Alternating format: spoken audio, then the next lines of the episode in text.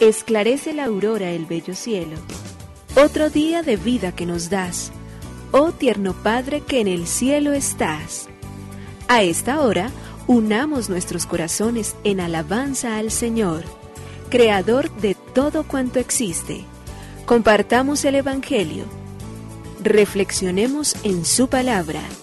Esto es, Esclarece la Aurora, con el Padre Antonio Ramírez. Bienvenidos.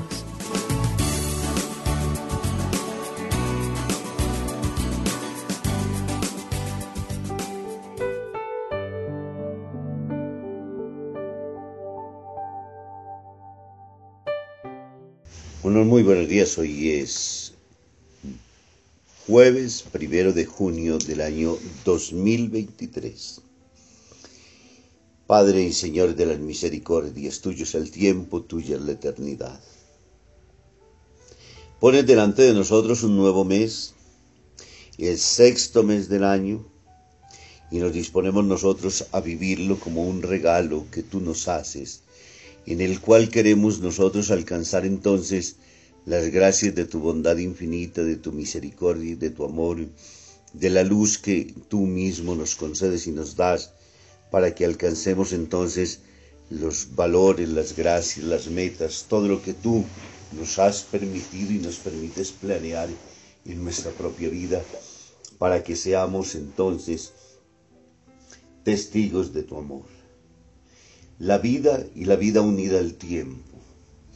Vivimos en este tiempo, un tiempo de presencia, un tiempo de hoy, el tiempo del eterno hoy que nosotros vivimos siempre, con el cual queremos alcanzar lo que tú mismo, Señor, has sembrado en nuestros corazones. Señor, que este mes dedicado al amor infinito del Sagrado Corazón de Jesús, Señor, que este mes dedicado a los días de los padres, porque celebramos entonces la gratuidad también de la transmisión del don de la vida como lo hemos hecho en el mes de mayo. Queremos entonces pedirte, Señor, que al llegar a la mitad del año que tú nos das, de estos 365 días con los cuales tú nos has regalado en este 2023 y que vamos viviendo sin saber, Señor, hasta cuándo, porque solo tú que eres el dueño del tiempo y de la eternidad, tienes signado hasta cuándo cada uno de nosotros vivirá y alcanzará entonces las gracias establecidas. Solamente podemos decirte, Señor, que hoy como ayer nos ponemos en tus manos, pedimos la gracia de tu bondad, suplicamos a tu amor misericordioso de que vivamos siempre como hijos tuyos, llenos de luz y sobre todo entendiendo que cada día y que cada hora es una bendición que tú nos das, que debemos utilizar siempre muy bien. Por ello te decimos gracias, Señor, Creador del universo. Nos unimos a la Iglesia Universal que ora. Esclarece la aurora el bello cielo, otro día de vida que nos das. Gracias a Dios, Creador del universo, oh tierno Padre que en el cielo estás. Nuestras voces unimos al concierto que el universo eleva ya en tu honor. Desde la tierra al cielo más profundo, tierno Padre magnífico Hacedor, conserva nuestras almas sin pecado a nuestro cuerpo da fuerza y salud, y nuestra mente ilumina piadoso con un rayo benéfico de luz. Por nuestra amada patria suplicamos, por la iglesia elevamos oración, por nuestros amados padres y familia, siempre dichosos los hagas tú, Señor. En tu santo nombre, comenzamos este día de vida que nos das. Haz que lo acabemos santamente, oh Padre nuestro que en el cielo estás.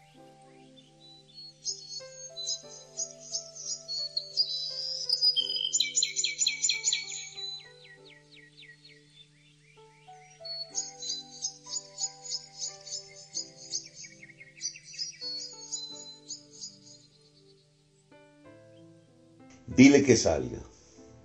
En un colegio de religiosas estaba el capellán, alto, corpulento y de barba, revestido con los ornamentos blancos a la puerta de la capilla. Esperaba a los alumnos de un curso de los mayores para tener con ellos la Eucaristía. En ese momento el curso de los más pequeños pasaba, en filas de dos, por delante del sacerdote. Al final de la fila, un crío de unos cuatro años, con cara de trasto, solo, despejado, al llegar delante del cura se paró, levantó cuanto pudo la cabeza y le preguntó, ¿Tú eres Dios? Habría oído decir que Dios estaba en la capilla. Al ver a la puerta aquel hombrón se le ocurrió una curiosa pregunta.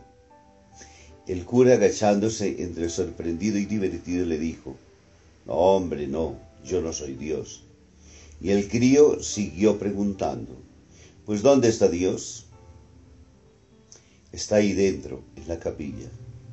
El crío le ordenó resuelto, Pues dile que salga, dile que salga. Dios no necesita salir donde está para cambiar de lugar. Él está en todas partes, en todo lugar somos razón de su amor y de su misericordia. Somos nosotros los que tenemos que aprender a descubrirlo, a buscarlo, a encontrarlo. Somos nosotros quienes tenemos que superar los sitios para poder entonces darnos el abrazo y fundirnos en el amor con Él. Proclamación del Santo Evangelio según San Marcos. Después llegaron a Jericó. Cuando Jesús salía de allí acompañado de sus discípulos y de una gran multitud, el hijo de Timeo, Bartimeo, un mendigo ciego, estaba sentado junto al camino. Al enterarse de que pasaba Jesús el Nazareno, se puso a gritar, Jesús, hijo de David, ten piedad de mí. Muchos lo reprendían para que se callara, pero él gritaba más fuerte, Hijo de David, ten piedad de mí. Jesús se detuvo y dijo, Llámenlo. Entonces llamaron al ciego y le dijeron, Ánimo, levántate, él te llama. Y el ciego arrojando su manto se puso de pie de un salto y fue hacia él. Jesús le preguntó, ¿qué quieres que haga por ti? Él le respondió, Maestro, que yo pueda ver. Jesús le dijo, Vete, tu fe te ha salvado. Enseguida comenzó a ver y lo siguió por el camino. Palabra del Señor. Gloria a ti, Señor Jesús. El Evangelio de Marcos en el capítulo 10, versículos del 46 al 52. Hoy entonces nos presenta esta bellísima escena de Jesús que va caminando por esos polvorientos caminos y se encuentra entonces con un hombre ciego. Bartimeo, ciego de nacimiento.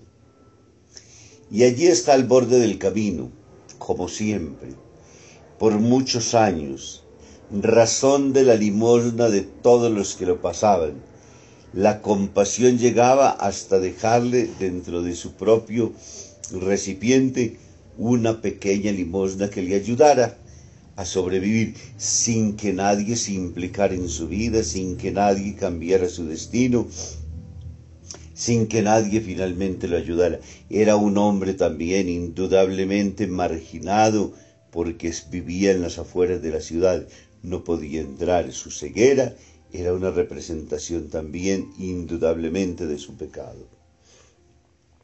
Un día de todos esos, de los tantos que había, que había escuchado y de los tantos que había vivido, se interrumpió, podríamos decir, la tranquilidad en la vida del ciego Bartimeo. Escuchó mucha bulla, agitación, escuchaba mucho ruido que lo terminó a él de alguna manera por inquietar internamente. ¿Quién es el que pasa? ¿Qué es lo que está sucediendo? Podríamos decir desde la ceguera de Bartimeo. Y le dicen Jesús de Nazaret. Y cuando él, ya que ha escuchado hablar seguramente de él, sabe del poder, de la obra, del milagro, de la persona del mismo Jesús, entonces comienza a gritarle, Jesús, hijo de David, ten compasión de mí. Y aquí se encuentra con la primera y la más grande de las dificultades. Los que le han anunciado y los que van alegre ahora le gritan y le ordenan que se calle, que no importune hacia el maestro, que el maestro no se va a ocupar de él. Sucede a veces que quienes nos quisieran llevar a Dios, en el momento en que más necesitamos comunicarnos con Él, nos cortan las alas y nos obligan a que nos callemos, a que no hablemos. Y sucede lo bello, la característica humana de Jesús se detiene. La marcha ahora entonces queda totalmente paralizada. Y lo primero que pide es, llamen al ciego. El ciego se anima, se levanta y se soltó el manto, dio un salto, se acercó a Jesús y le dice, Jesús le pregunta ahora, ¿qué quieres que haga por ti? El ciego le contestó, Maestro, que recobre la vista. Anda, tu fe te ha salvado. La primera, me esa pregunta de Jesús me ha parecido siempre profundamente cuestionante, seria. Parece que a veces como que se convirtiera de alguna manera como tomarnos poco serio Jesús si el, el, ciego está gritando y si pues lo lógico casi podría decir que es que necesita la salud, no es tan claro así en la persona de Dios.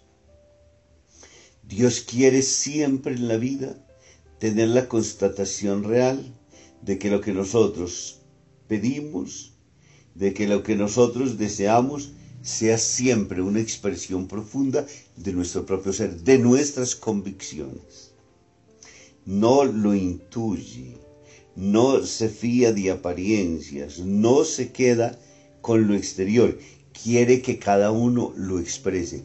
Cuando resucitó iba caminando con los discípulos de Maús, él sabía cuál era la tristeza, mas sin embargo hace que ellos lo expresen. Eso significa que haya la conciencia clara, la conexión entre la mente y el corazón, para poder saber que lo que estamos pidiendo es lo que Dios nos va a conceder. Que no se vaya a encontrar con ningún otro panorama, que no vaya a encontrar que Dios irrumpe en nuestra vida. Y eso es el principio profundo de la libertad que Dios tiene. No nos impone nada, no se adelanta a nuestros, podríamos decir, pareceres, sino que solamente actúa en coherencia tal que es lo que la gente le pida, lo que nosotros le pidamos, lo que Dios nos concede, no lo que Él se le antojara hacer, no lo que Él quisiera hacer. Y por ello, con tanta conciencia y con tanta claridad, lo primero que le pide es al ciego, ¿qué quieres que haga por ti? Una vez que lo ha expresado, Jesús actúa. Queda sano, vete, tu fe te ha salvado.